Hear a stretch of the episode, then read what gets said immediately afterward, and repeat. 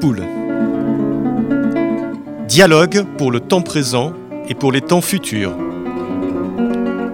Une émission de Marc Wielinski, tous les dimanches de 13h à 14h sur RCJ. Où va notre monde? Comment mieux le comprendre? Que puis-je faire pour l'améliorer? Que m'est-il permis d'espérer? Une émission proposée avec la Fondation du judaïsme français. 01 53 59 47 47. Aujourd'hui, logique de l'assentiment avec Michel Maffezoli.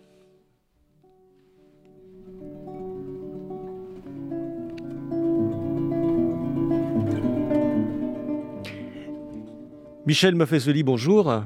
Nous nous sommes vus euh, il y a trois semaines euh, et donc cet entretien est, le deuxième dans la continuité de celui que nous avons eu. Nous avions parlé euh, de votre livre Le temps des peurs, paru au CERF, et nous parlons aujourd'hui d'un autre livre paru en même temps, puisque vous êtes tellement prolifique que vous sortez deux livres à la fois, peut-être plus parfois. Et ce deuxième livre, c'est Logique de l'assentiment, qui est une espèce d'approfondissement, on verra, de, ce qu'on a vu il y a trois semaines sur, ces peurs. Et euh, donc, vous, continuez votre travail entamé il y a très longtemps maintenant euh, pour comprendre les, clés du monde et de la société dans, dans laquelle nous vivons et de la société surtout qui est en train d'apparaître, euh, de, se, de se préparer. Alors, je rappelle que vous êtes euh, sociologue euh, et philosophe, membre de l'Institut universitaire de France, et vous avez aussi publié L'ère des soulèvements, enfin des, des énormément d'ouvrages. Et vous êtes, j'ajouterais que vous êtes un sociologue euh, qui a une audience internationale, ce qui n'est pas, pas forcément euh, le cas de beaucoup en France. donc merci d'être revenu pour cette deuxième heure et parler de la, de la logique de l'assentiment.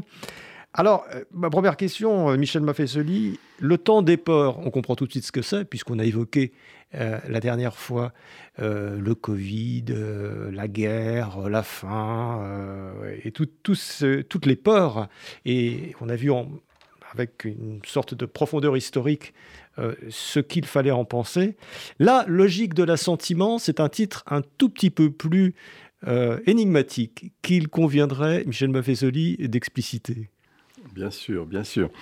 Euh, tout d'abord, avant de, vous répondre, prolifique, euh, euh, ce fut mon métier. Hein. j'ai 79 ans, je suis un vieux prof, de toute façon, et j'ai toujours été attentif au fait que l'avantage que nous avions en France quand on était professeur d'université, malheureusement, c'est plus tout à fait le cas, c'est-à-dire qu'on avait à la fois peu d'heures d'enseignement, euh, mais on devait diriger des thèses. Moi, j'ai fait passer quasiment 200 thèses dans les 45, 40 ans de ma carrière. Et puis, euh, on écrivait. Hein, c'est-à-dire que les cours que l'on faisait en doctorat, au bout de 2-3 ans, donnaient des livres. Voilà euh, pourquoi j'ai écrit une quarantaine d'ouvrages hein, depuis 1972. Ça fait quand même un, bail, si je puis dire ainsi. mais je considérais que c'était ça le métier, le vrai métier de professeur. Voilà, c'est pour vous répondre. Alors, concernant logique d'assentiment, c'est vrai.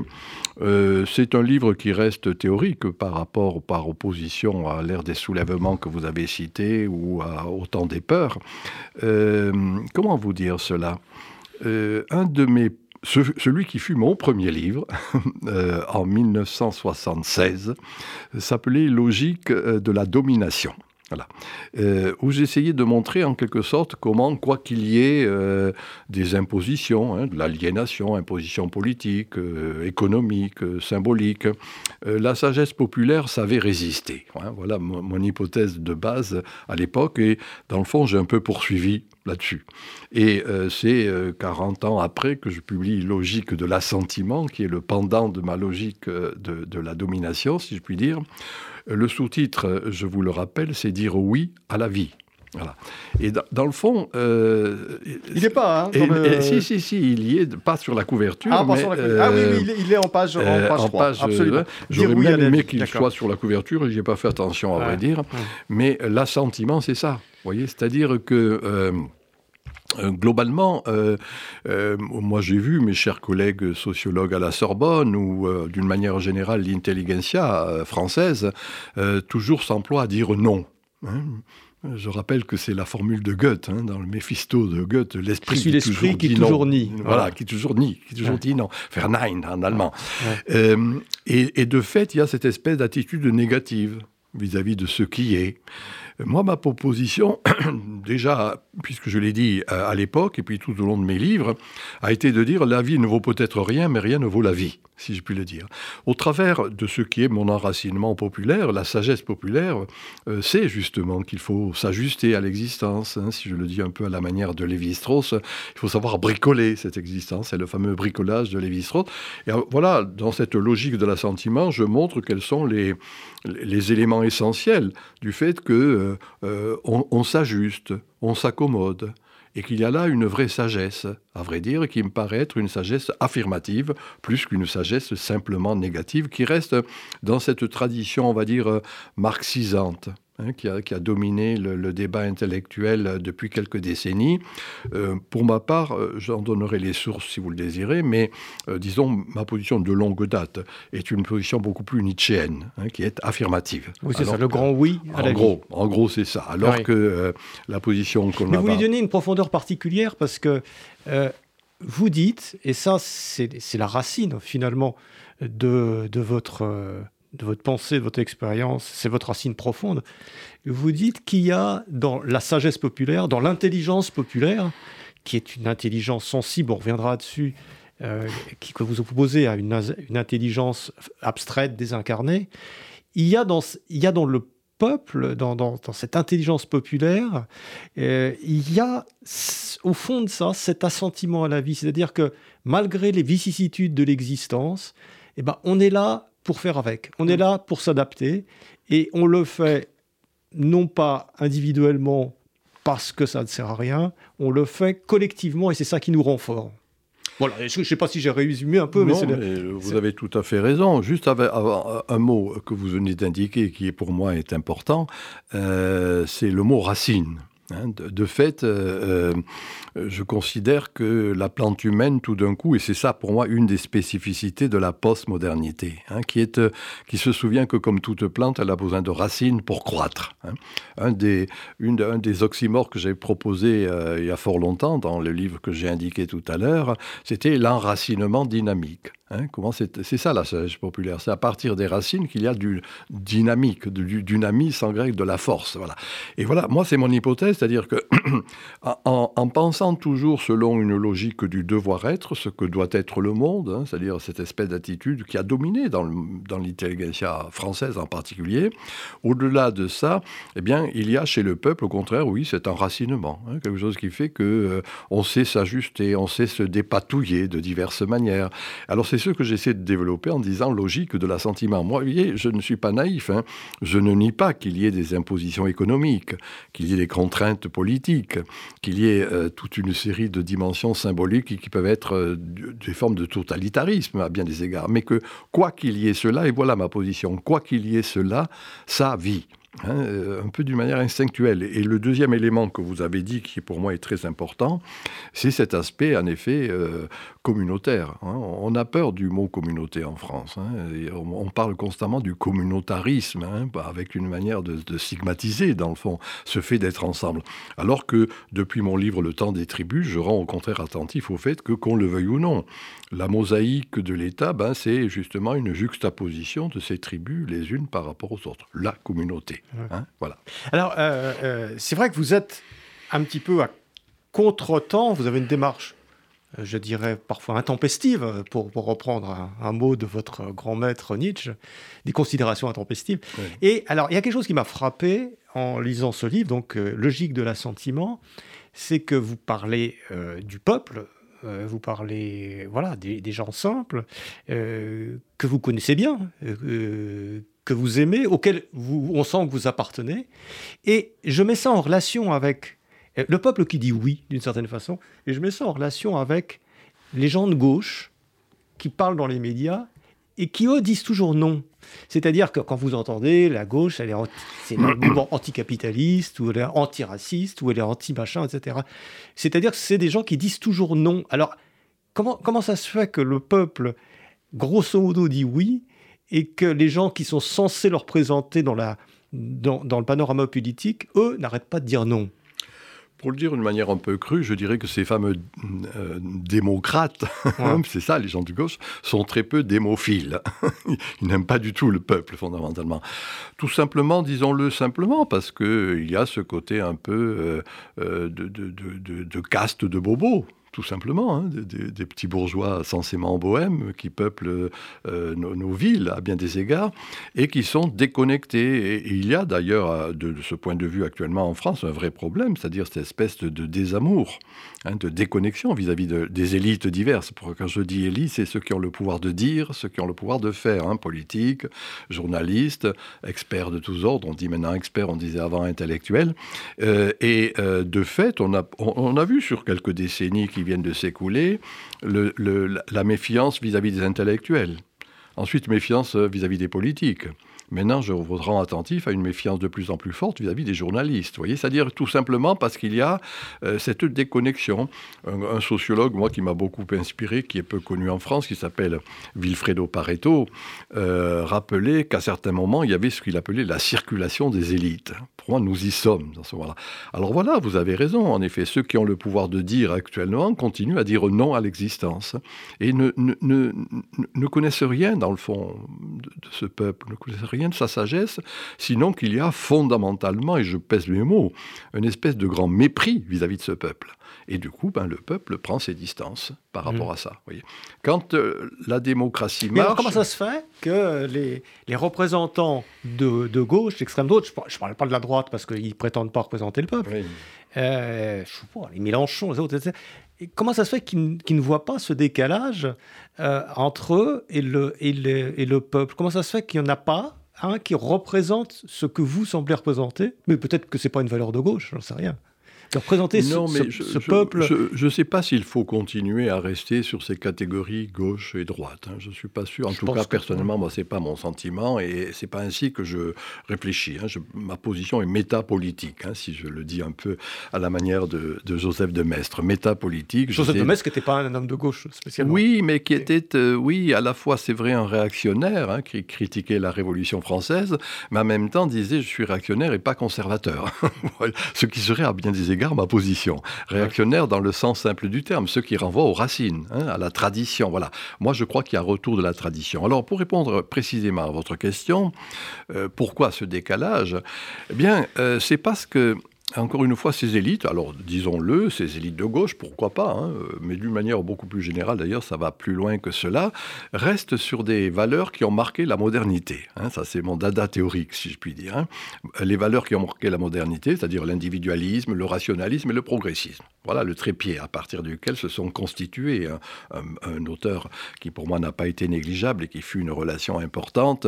Michel Foucault a bien montré comment s'élaborer les, institutions au XIXe siècle à partir du trépied que je viens d'indiquer. Et il se trouve qu'actuellement, euh, les partis politiques euh, restent sur ce schéma. il faut être progressiste. Hein. il faut penser rationnellement le monde, hein, à partir donc des individus. C'est ça le contrat social. Or, il se trouve, et c'est ça mon hypothèse concernant la post-modernité, que ce trépied ne marche plus. C'est-à-dire, c'est plus le jeu qui prévaut, mais c'est le nous communauté. C'est plus le simple rationalisme qui va prévaloir, mais c'est l'importance de l'émotion, émotionnelle. Ce n'est plus simplement demain on rasera gratis, le progressisme, mais c'est vivre aujourd'hui euh, au présent d'une certaine manière.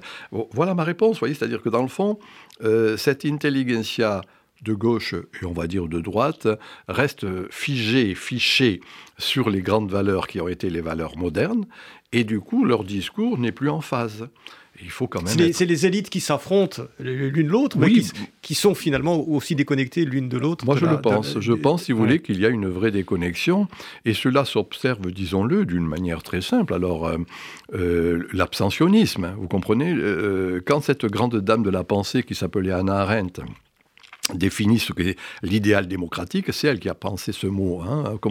Comment, cela s'est élaboré au XIXe siècle? Elle, le dit bellement, euh, voilà, j'ai une représentation philosophique, un ensemble d'idées, j'arrive à vous convaincre, vous me donnez votre voix, c'est la représentation politique. Hein. Et c'est ça le grand mécanisme, très belle, le, beau, cette belle tension qui fut l'idéal démocratique. Or, actuellement, on voit bien, l'abstentionnisme en est une expression. Ce qu'on ne dit pas, les, les non-inscrits sur les listes électorales, 3 à 4 millions de Français. Alors, si on additionne l'abstentionnisme, les non-inscrits, les votes blancs et les votes nuls, actuellement, un élu, quel qu'il soit, de gauche ou de droite, représente 10 à 11% de la population. C'est plus dans la représentation. Voyez et donc c'est là où il faut le reconnaître, il faut le dire, il y a cette espèce de désamour Hein, moi, ça me fait penser, pour les gens de mon âge, on nous appelait, on nous apprenait quand le, le, le, peuple euh, dans l'Empire romain, la, République romaine ne se reconnaissait plus dans le Sénat, hein, il y a la fameuse sécession plébis. Hein, le peuple fait sécession et va se retirer sur l'Aventin. Et c'est pas évident de le faire revenir dans la cité, dans la Rome antique. Et eh ben pour moi, il y a quelque chose, une sécession de cet ordre qui est en train de s'opérer, qui va entraîner ce que j'avais écrit précédemment, des soulèvements, des révoltes des, insurrections de divers ordres.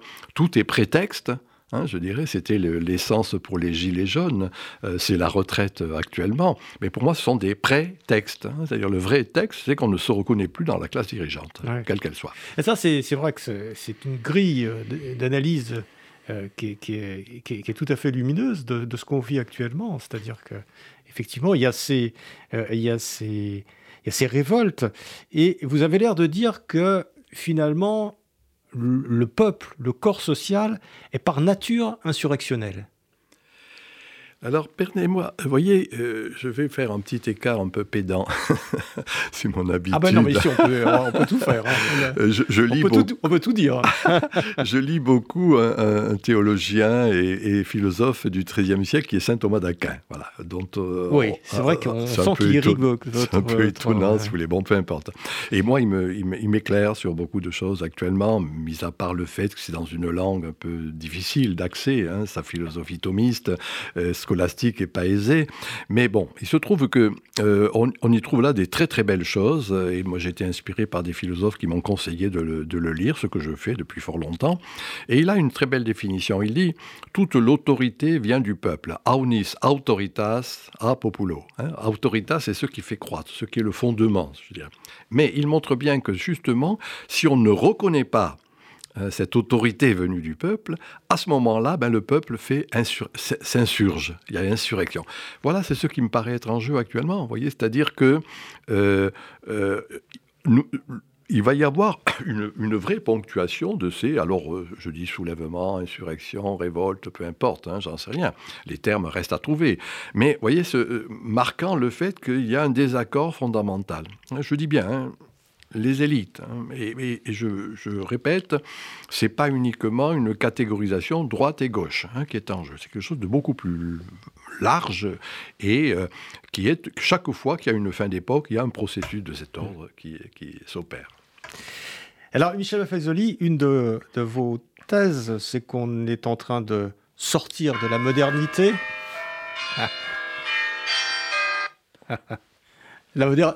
J'étais en train de dire, on est en train de sortir de la modernité. Et, qu'est-ce qui se passe? C'est que la modernité nous rattrape. voilà, j'ai pas C'est quand même extraordinaire. J'ai pas fait attention. Je vous prie de m'en excuser. Alors, euh, on est en train de sortir de la, de la modernité, justement. Et euh, cette postmodernité euh, que, vous, que vous analysez, c'est-à-dire la fin d'un monde effectivement basé sur le progrès, sur la rationalité, sur toutes sortes de choses qui ont fait beaucoup de mal à la fois aux hommes, on voit ce qui s'est passé au XXe siècle dans les guerres, et aussi à la nature, on voit ce qui se passe actuellement dans les ravages que, que fait cette, ce monde technique, scientifique, euh, intelligent au sens, au sens abstrait du terme euh, à, la, à la nature. Et ce monde de la postmodernité, alors ça c'est très frappant dans votre livre, il ressemble beaucoup au monde de la prémodernité, c'est-à-dire en gros au monde jusqu'à jusqu'à la Renaissance, pourrait-on dire. On a l'impression qu'il y a une fenêtre entre la Renaissance et maintenant qui est en train de se refermer et qu'on revient d'une certaine façon au monde médiéval. Et si vous parlez de saint Thomas, de, saint Bernard, de saint Augustin, qui était l'Antiquité, mais euh, c'est peut-être pas par hasard. oui, c'est vrai, oui. Euh, c'est amusant ce que vous me dites. Je, suis je, je n'avais pas lu un philosophe russe qui s'appelle Nicolas Berdaïev et euh, qui a écrit un livre que je suis en train de lire, Le Nouveau Moyen Âge. et je trouve en lisant ce livre que c'est beaucoup de choses que j'ai proposé moi-même, enfin, euh, sans connaître. Ce qui est bon signe. Euh, oui, en tout cas, c'est un bon auteur et, j'en suis fier et heureux, disons. Oui, euh, vous savez, mon hypothèse, c'est de dire qu'au-delà de cette espèce de conception que l'on a ingurgité sans bien y faire attention, hein, je dis moi, de, on a sucé avec le lait maternel de la petite enfance à l'alma mater universitaire, c'est le progressisme. Hein. L'humanité serait partie d'un point A de barbarie et arriverait à un point B de civilisation absolue. Hein. C'est ce qui a été développé par Hegel, repris par Marx, et puis qui, je dirais, a contaminé nos manières de penser. Au-delà de ça, quand on regarde sur 2000 ans de temps l'histoire humaine, on se rend compte qu'il y a des époques. Hein, voilà, hein. époque, je rappelle toujours l'étymologie, ça veut dire parenthèse. Et l'époque moderne a succédé à l'époque, à la Renaissance, qui elle-même a succédé euh, au, Moyen Âge, qui euh, lui-même a succédé euh, à ce qu'on appelait la, les sociétés antiques, hein, voilà, etc. Donc on a des époques, et c'est un peu quelque chose de cet ordre qui est en jeu, c'est-à-dire qu'une époque est en train de s'achever. La parenthèse moderne est en train de se fermer. Alors, cela dit, vous voyez, par rapport, euh, si je puis me permettre de, me faire une précision par rapport à ce que vous venez de dire, pour moi, ce n'est pas le retour au Moyen Âge. Hein. Euh, l'image que je propose, la figure que je développe de diverses manières, c'est la spirale. Hein, c'est-à-dire voir revenir pas exactement au même niveau. Hein. on voit, en effet, j'ai dit les tribus à l'époque, communautés, etc., mais plus Internet maintenant. Et donc, c'est ma définition de la postmodernité, c'est synergie de l'archaïque et du développement technologique. Hein, c'est-à-dire les tribus plus Internet. Et de fait, c'est un peu ce qui est en train de se passer, hein, c'est-à-dire les réseaux sociaux, les blogs, les forums de discussion, c'est la constitution de petites entités de communautés véritablement, et que ces communautés ben, trouvent leur développement dans le développement technologique. Alors oui, il y a reprise d'éléments pré-modernes, hein, disons-le tout net, mais pas exactement au même niveau. L'image que j'avais donnée quand j'avais écrit Le temps des tribus, c'est de dire, quand les ethnologues nous parlent des tribus, c'est montrer comment, dans la, dans la, jungle stricto sensu, il faut serrer les coudes, hein, lutter contre l'adversité animalière, végétale, d'autres groupes, etc. Dans ces jungles de pierre que sont les mégapoles contemporaines, la tribu a la même fonction. Euh, tribu ou communauté, serrer les coudes. Euh, c'est intéressant de voir comment reviennent des mots archaïques, générosité, entraide, solidarité, partage. voyez, c'est ce qui constitue, à vrai dire, les réseaux sociaux. Voilà en quel sens, vous voyez, ma spirale, elle est là. Hein. Il n'y a rien de nouveau sous le soleil. On voit revenir, pas exactement au même niveau, eh bien, des éléments que dans notre progressisme bené et parfois destructeur, euh, on avait cru dépasser. Alors, c'est vrai que vous faites un sort aussi à un des ressorts de, de, de la modernité, je dirais même de la contemporanéité, c'est c'est l'individualisme, d'une certaine façon, la réussite individuelle, euh, etc. Et vous montrez bien que pour être euh, fort euh, et pour bien vivre, c'est à l'intérieur du collectif mmh. que, que ça se passe. Et que, voilà, notamment les traditions qui, ancrent d'une certaine façon le, ce, collectif dans ses racines, je dirais. Donc, c'est ça qu'on est en train de retrouver actuellement, c'est-à-dire qu'on sort un peu de la modernité, on parlait du développement personnel, qui sont finalement des, conceptions très individualistes. La réussite, le développement, etc. Tout se fait de façon personnelle.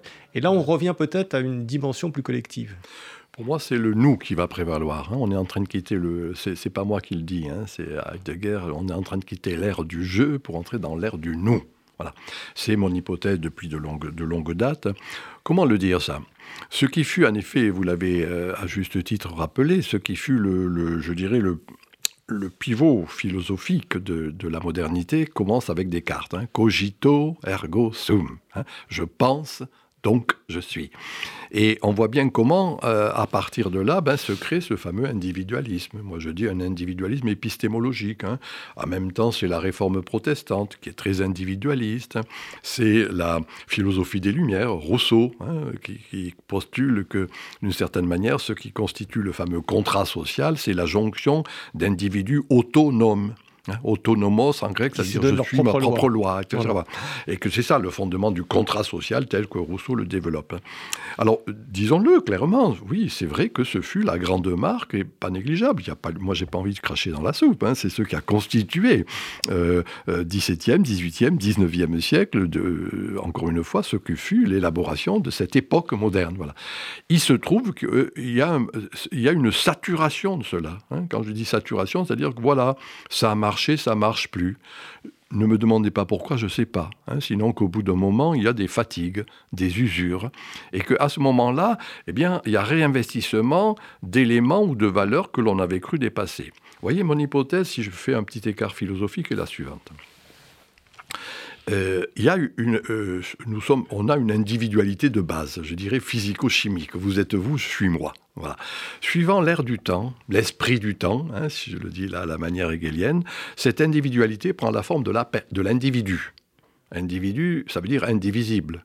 J'ai une identité hein, sexuelle, professionnelle, idéologique. Et c'est le fameux contrat social. À d'autres moments, et c'est mon hypothèse actuellement, cette individualité prend la forme de la personne. La personne, c'est le masque. Hein. La personne est plurielle. Persona, voilà, persona, c'est le masque. Et euh, ce que dit bellement le poète, c'est Rimbaud, je est un autre. Et on voit bien que ce n'est plus une identité figée, mais des identifications multiples. Voilà un peu mon, mon hypothèse. alors, alors que cette intelligentsia continue à s'ériner Hein, compte tenu de l'individualisme contemporain. Il suffit d'entendre les discours politiques, d'entendre les, experts de divers ordres, les journalistes, compte tenu de l'individualisme contemporain. Il suffit de sortir pour voir que nos gosses sont toujours en relation, Internet aidant, téléphone portable, avec l'autre, avec le groupe, hein, avec la communauté, avec les copains, etc. etc. Donc du coup, oui, c'est vrai que c'est quelque chose qui revient de la tradition que l'on avait cru dépasser et qui va mettre l'accent sur la communauté. J'ai même proposé dans un de mes livres, et j'en parle régulièrement maintenant, de parler de l'idéal communautaire en gestation hein, et que de fait, euh, on est euh, constitué par cette communauté à laquelle on adhère de divers ordres. Hein, euh, qu'elle peut être, si je fais, si j'exagère, si je caricature, elle peut être en effet religieuse ou sportive ou musicale ou sexuelle, peu importe, voyez en la matière. Mais il y a des espèces d'adhésion qui fait que je n'existe que par et sous l'esprit de l'autre. Pour moi, ce qui est en jeu, ce n'est plus l'autonomie rousseauiste, mais l'hétéronomie. Hein, mm. C'est l'autre qui me dit, qui me donne ma loi. C'est l'autre qui me dit comment je parle, comment je m'habille. Voilà, c'est tout. Ce n'est pas forcément infamant, cela. Hein. Et euh, en tout cas, il faut le repérer, quoi. Vous allez à contre-courant de ce qu'on entend couramment, notamment en France, mm. euh, qui est le discours de dire. Euh, en gros, les communautés, c'est mal, n'existe que l'État, et face à l'État, des individus qui ont tous les mêmes droits. C'est ça. Oui, c'est vrai, mais c'est ce qui a constitué, encore une fois, ce qui fut une belle chose. Moi, j'en suis un produit, hein, à bien des égards. Hein.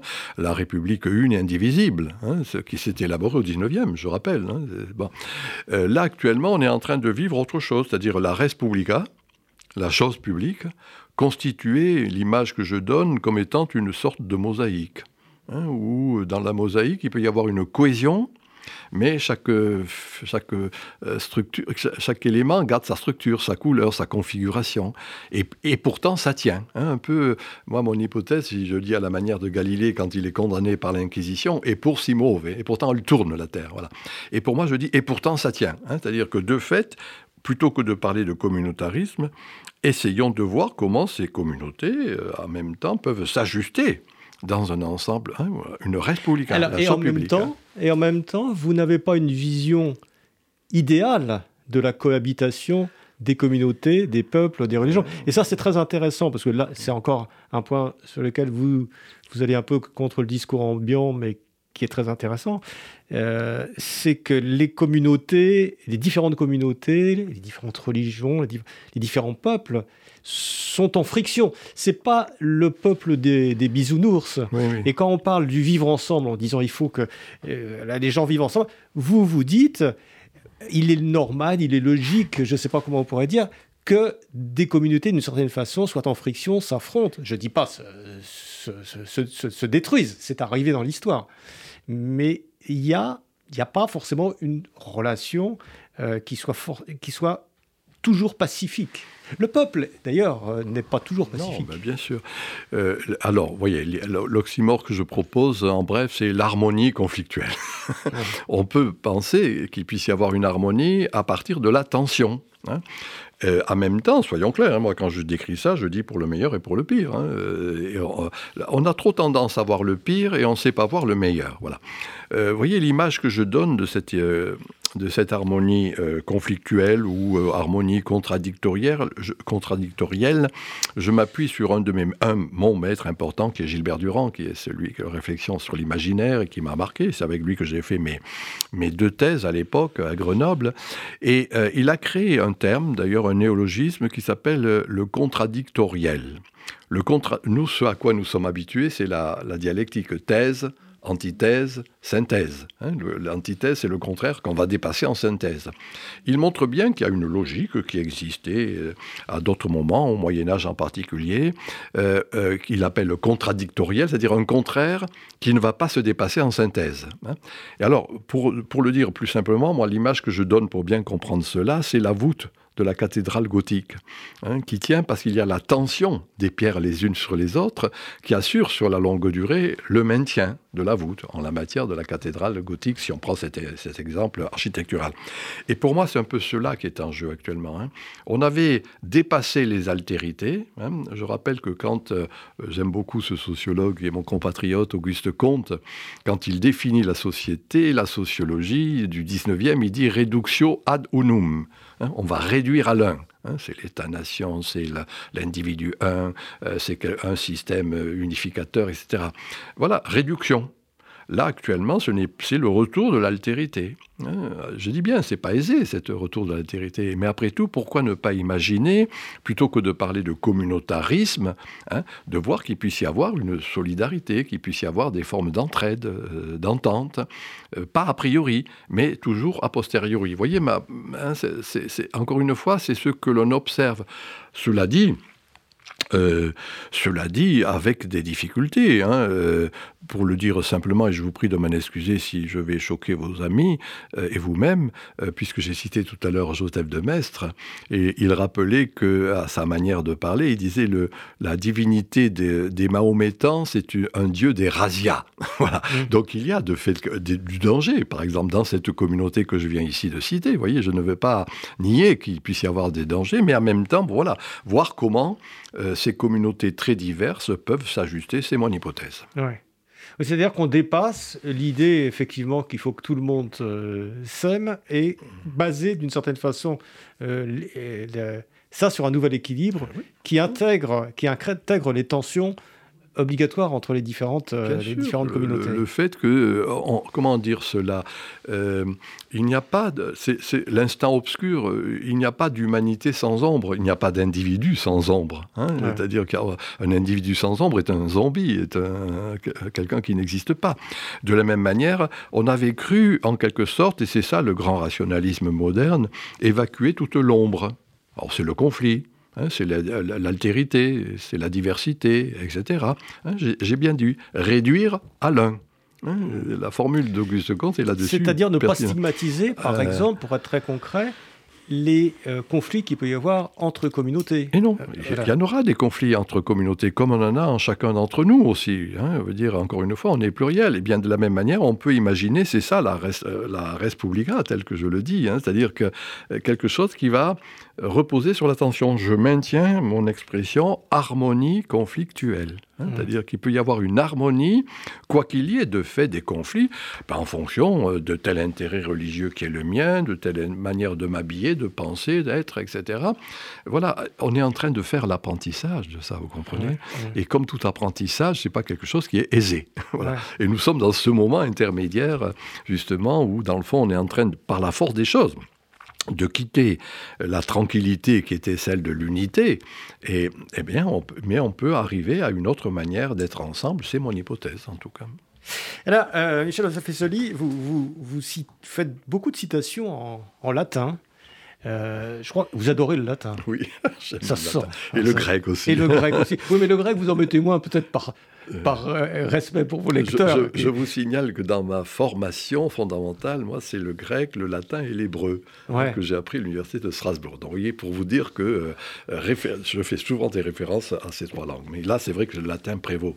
Mais j'aurais une question plus personnelle à vous poser. D'où venez-vous? C'est-à-dire que comment se fait-il que vous soyez pris d'amour, euh, probablement très jeune, pour voilà pour la pensée, pour l'analyse, pour le latin, pour le grec, pour l'hébreu pour... Oh, pour dire, je viens d'un petit village des Cévennes qui s'appelle Grèce-Sac, qui était un village de mineurs. Mon papa, mon grand-père étaient mineurs, de fond, vous voyez.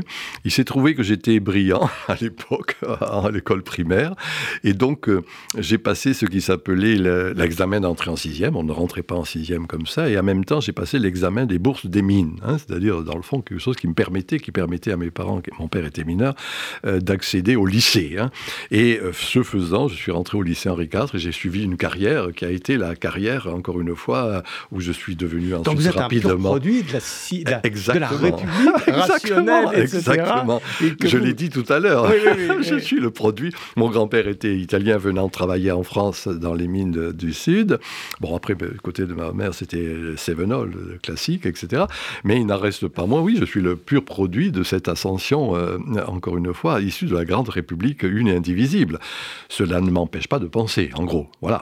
Et, mais en même temps, je, voilà. Et du coup, j'ai fait ma carrière euh, euh, à Grenoble, ensuite euh, à, Strasbourg, et puis j'étais nommé très tôt à la Sorbonne. mais je reste enraciné dans cette perspective. Voyez, dans mon village de Sevenol, tenez pour tout vous dire, grâce sac. Grâce sac, un, petit, un, petit truc perdu, etc. Il faut, le citer. bon, et euh, c'était, il y avait bien sûr des Sévenols, il y avait bien sûr des protestants locaux, hein, des la famille de ma mère, c'est ça, mais il y avait des Italiens, beaucoup d'Espagnols, des Polonais, des Tchèques, etc. Euh, et donc j'ai connu, moi, si vous voulez, cette espèce de, de, de, de, de constitution à partir des communautés diverses où il y avait des conflits, des ententes, des oppositions, etc. Là, très concrètement, voyez, c'est-à-dire que euh, toute ma jeunesse, c'était, je vois encore les parents de ma, euh, de ma marraine, par exemple, ne, ne parlaient pas français, pour tout vous dire. Vous Donc, euh, du coup, cette diversité qui était constitutive de ce petit village était pour moi instructive. Voilà, vous me demandez d'où je viens, voilà d'où je viens. J'ai une question à vous poser. Ces gens-là, cette communauté très populaire de, de, gens qui sont mineurs, enfin qui sont des, dans, euh, dans les Cévennes. Est-ce que ces gens-là étaient heureux? Ah oui, moi j'ai trouvé qu'il y avait une vraie. La vie de mineur était une Malgré la pauvreté, probablement. pauvreté, c'était les ouvriers bien payés, hein, disait-on. les mineurs, puis c'est un travail pénible, hein, mais on entendait la sirène, par exemple, c'était qu'il y avait un, blessé grave ou un mort. Hein. Moi, mon papa a eu quatre accidents de mine qui n'étaient pas négligeables, vous voyez, pour tout vous dire. Donc, alors il y avait ce côté tragique, je dirais, hein, dur de ce travail tel que je viens de le dire, et en même temps, ou parce qu'il y avait ça, une forme de jubilation. Hein, les fêtes, par exemple, étaient des fêtes extraordinaires. Hein, voyez, où euh, euh, c'était la Sainte Barbe qui était la, sainte, la patronne des mineurs, le 4 décembre, mais c'était une semaine de fête. Et pas que ça, voyez, c'est-à-dire que régulièrement, il y avait ce côté ardu, disons-le, et même tragique, peut-être un travail euh, pénible et, à bien des égards dangereux parfois, et en même temps, ce côté jubilatoire. Et dans le fond, beaucoup de choses que je dis dans mes livres, cette espèce de conjonction. Hein, c'est ça le tragique de l'existence. puisqu'il il y a, hein, et c'est ce qui m'amène à dire euh, ce qui est ça, logique de l'assentiment. Vous m'avez posé la question. Dire oui tout de même. Voilà ma vraie définition. Dire oui tout de même à la vie, etc. Et on le voit par cette espèce de conjonction, alors que la, tendance un peu dominante dans cette, euh, pour cette intelligentsia qui toujours dit non, hein, si on reprend ce que je disais il y a un instant, eh bien c'est de voir toujours le mauvais, hein, quelque chose qui ne va pas. Il faut arriver à la société parfaite. Demain on rasera gratis, les lendemains qui chantent. C'est ça, vous parlez du, monde du devoir-être. Voilà, c'est le devoir-être, c'est la logique, ça s'appelle la logique du devoir-être. C'est Max Weber qui montre ça. À l'opposé de cela, euh, vous avez cité une ou deux fois, j'ai cité Nietzsche et, Weber, euh, qui parlent au-delà du devoir-être, la logique de ce qui est, mmh. hein, ce qui existe, hein, phénoménologiquement, ce qu'on peut voir, ce que, les phénomènes. Et mon travail est d'insister sur cette affirmativité mmh. si je puis dire, un peu de l'existence. On a l'impression, euh, dans votre vision, des choses que le, que le peuple, un peu comme les enfants d'ailleurs, vivent une, espèce de présent permanent. Alors que le propre de ceux après qui dirigent, qui élitent, etc., c'est d'être toujours un peu, euh, un peu euh, dans l'avenir. On a parlé du devoir être, etc. Et, bon, on parle toujours, euh, justement, dans le développement personnel de la vie, vivre le temps présent, etc. Et on a l'impression que ça aussi, c'est une des ressources de base voilà, de, du, corps social. Oui, euh, euh, j'ai dit tout à l'heure, mon premier livre, c'est Logique de la domination. Mon second s'appelait La conquête du présent. Vous voyez, mm. donc du coup, qu'est-ce que c'est que la, la conquête du présent? C'est, euh, dans le fond, le fait que tout d'un coup, c'est ça la vraie sagesse populaire, c'est qu'on se souvient de l'avenir. Voilà ma définition. On se souvient de l'avenir on se souvient de, hein, je fais exprès de dire se souvient de l'avenir, c'est-à-dire c'est à partir des racines qu'on peut penser. Parce qu'on a des traditions. Voilà, et c'est l'important pour moi, c'est le retour de la tradition. Hein. c'est-à-dire que d'une certaine manière, euh, encore une fois, ce progressisme, s'employer le concept hegelien euh, essentiel, c'est dépassement, Aufhebung dépassement, hein, dépassement de ceci, de ceci, de cela, etc. C'est ça le progressisme. Alors que la progressivité, la philosophie progressive, la progressivité de la durée, je dirais, eh bien, elle, est, enracinée, ce que j'appelle l'enracinement dynamique. Et donc, alors disons-le tout net, c'est la tradition, c'est intéressant de voir revenir euh, des éléments traditionnels, voire même des éléments du sacré. Hein. Moi, j'ai consacré un de mes livres précédents, La nostalgie du sacré, en montrant que, au-delà de cette espèce de rationalisme, qui avait cru évacuer le sacré sous ses diverses modulations, on, le voit revenir de diverses manières. Et moi, je suis frappé de le voir en particulier auprès des jeunes générations qui sont de plus en plus euh, euh, intéressés, et plus qu'intéressés, hein, par ces dimensions du sacré de diverses manières, assez traditionnelles d'ailleurs. Hein. C'est pas le c'est pas les, les églises en quelque sorte purement rationnelles qui prévalent, euh, mais au contraire des, des, traditions beaucoup plus, encore une fois, enracinées et, et dans le sens du, de de, la tradition et du sacré. Voilà, oui, moi je considère, c'est ça mon image de la spirale, il y a retour de ces dimensions qu'on avait cru dépasser. Mmh. Hein, et la tradition est un des éléments importants de cela. Alors, il y, a, quelque chose euh, d'encore de, plus profond encore, c'est que finalement, on a, on a l'impression en vous lisant que cette sagesse populaire est une spiritualité. D'ailleurs, vous le dites. Mmh. Il y a une espèce de spiritualité spontanée euh, qui, euh, voilà, qui, qui, émerge, qui sourd en permanence, qui est indépendante du temps, qui est une espèce de, d'élan vital euh, constamment renouvelé. Oui, je dirais, c'est un instinct. Hein, dans le sens instinctuel. Hein. C'est-à-dire que là, encore une fois, on n'a pas développé ça, mais une de vos remarques tout au début montrait que ceux qui avaient dominé, si vous voulez, dans cette modernité, c'est une conception purement intellectuelle.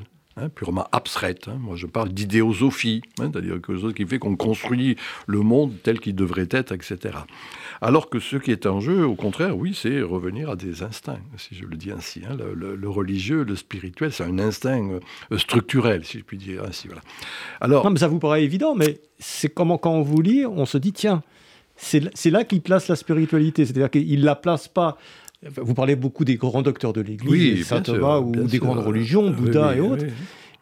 La spiritualité vient pas d'en haut. Non, elle vient du bas. Oui, pour moi, elle vient. Vous savez qu'un des éléments de, j'ai créé pendant et j'ai dirigé pendant longtemps en Sorbonne le centre d'études sur l'actuel et le quotidien. Hein. c'était le quotidien, c'était la vie quotidienne.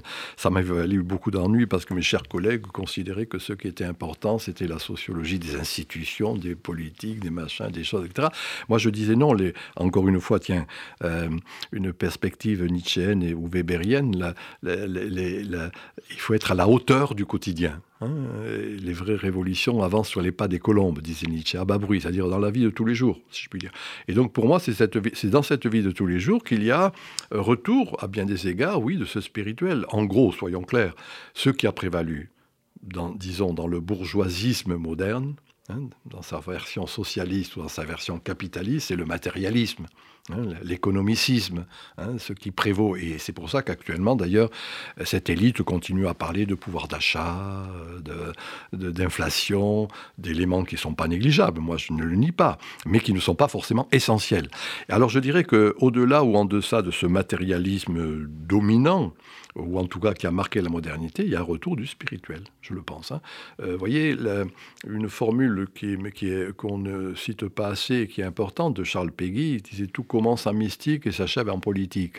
Sinon que quand le politique finit, le mystique revient. Voyez et pour moi, c'est un peu cette hypothèse-là. C'est-à-dire que globalement, encore une fois, c'est à partir de ce matérialisme historique, c'est-à-dire cette dimension purement économiciste du monde qui a marqué la modernité, qui reste encore l'élément essentiel des élites, le peuple, lui, au contraire, se souvient de ses racines. Hein.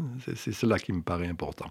Et que c'est ça le présent. Hein. C'est-à-dire comment c'est à partir, dans le fond, de cet enracinement qu'on peut vivre avec intensité le présent. Et moi, je considère qu'il y a une espèce, ce que j'appelle l'instant éternel. C'est-à-dire l'instant est important et que c'est une succession d'instants qui constitue la vie des communautés, fondamentalement. Alors, euh, Michel Maffezoli, ma, ma, dernière question euh, concerne un peu le, monde euh, dans lequel nous vivons.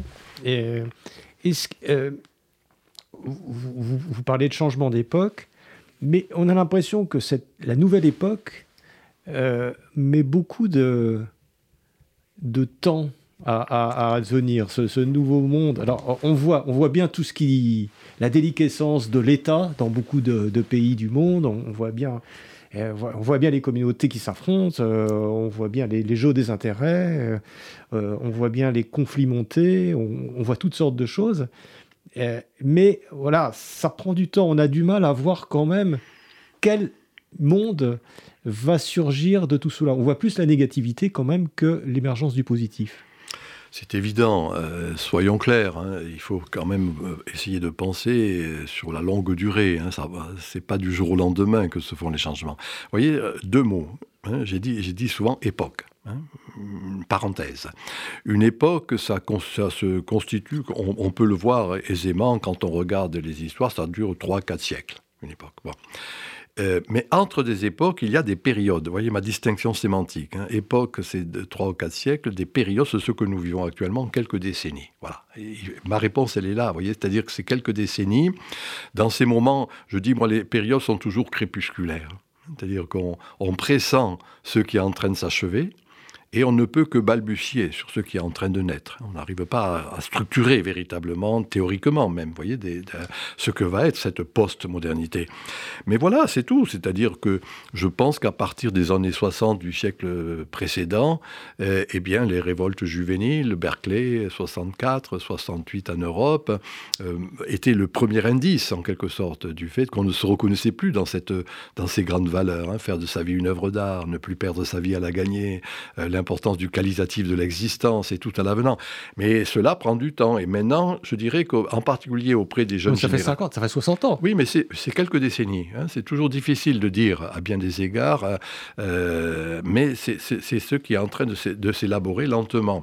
Un, de, un, des sociologues qui m'a inspiré, qui s'appelle Sorokin, qui était un, sociologue américain, euh, montrait comment quant à s'achever, c'est un spécialiste de la culture, comment la culture, encore une fois, c'est ce qu'on avait intégré, c'était ainsi, c'était évident. Et puis tout d'un coup, cette culture, à certains moments, ne marchait plus.